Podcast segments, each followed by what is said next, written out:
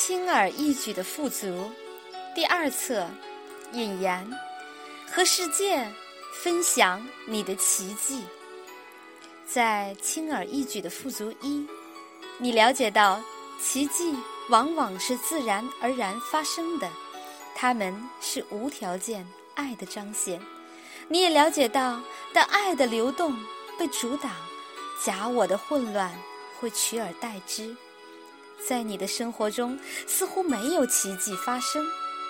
要记得，奇迹是通过观感的转移而被创造出来的。当你向宇宙寻求帮助，通过宇宙的眼睛去看，而不是通过假我来观感，奇迹就会发生了。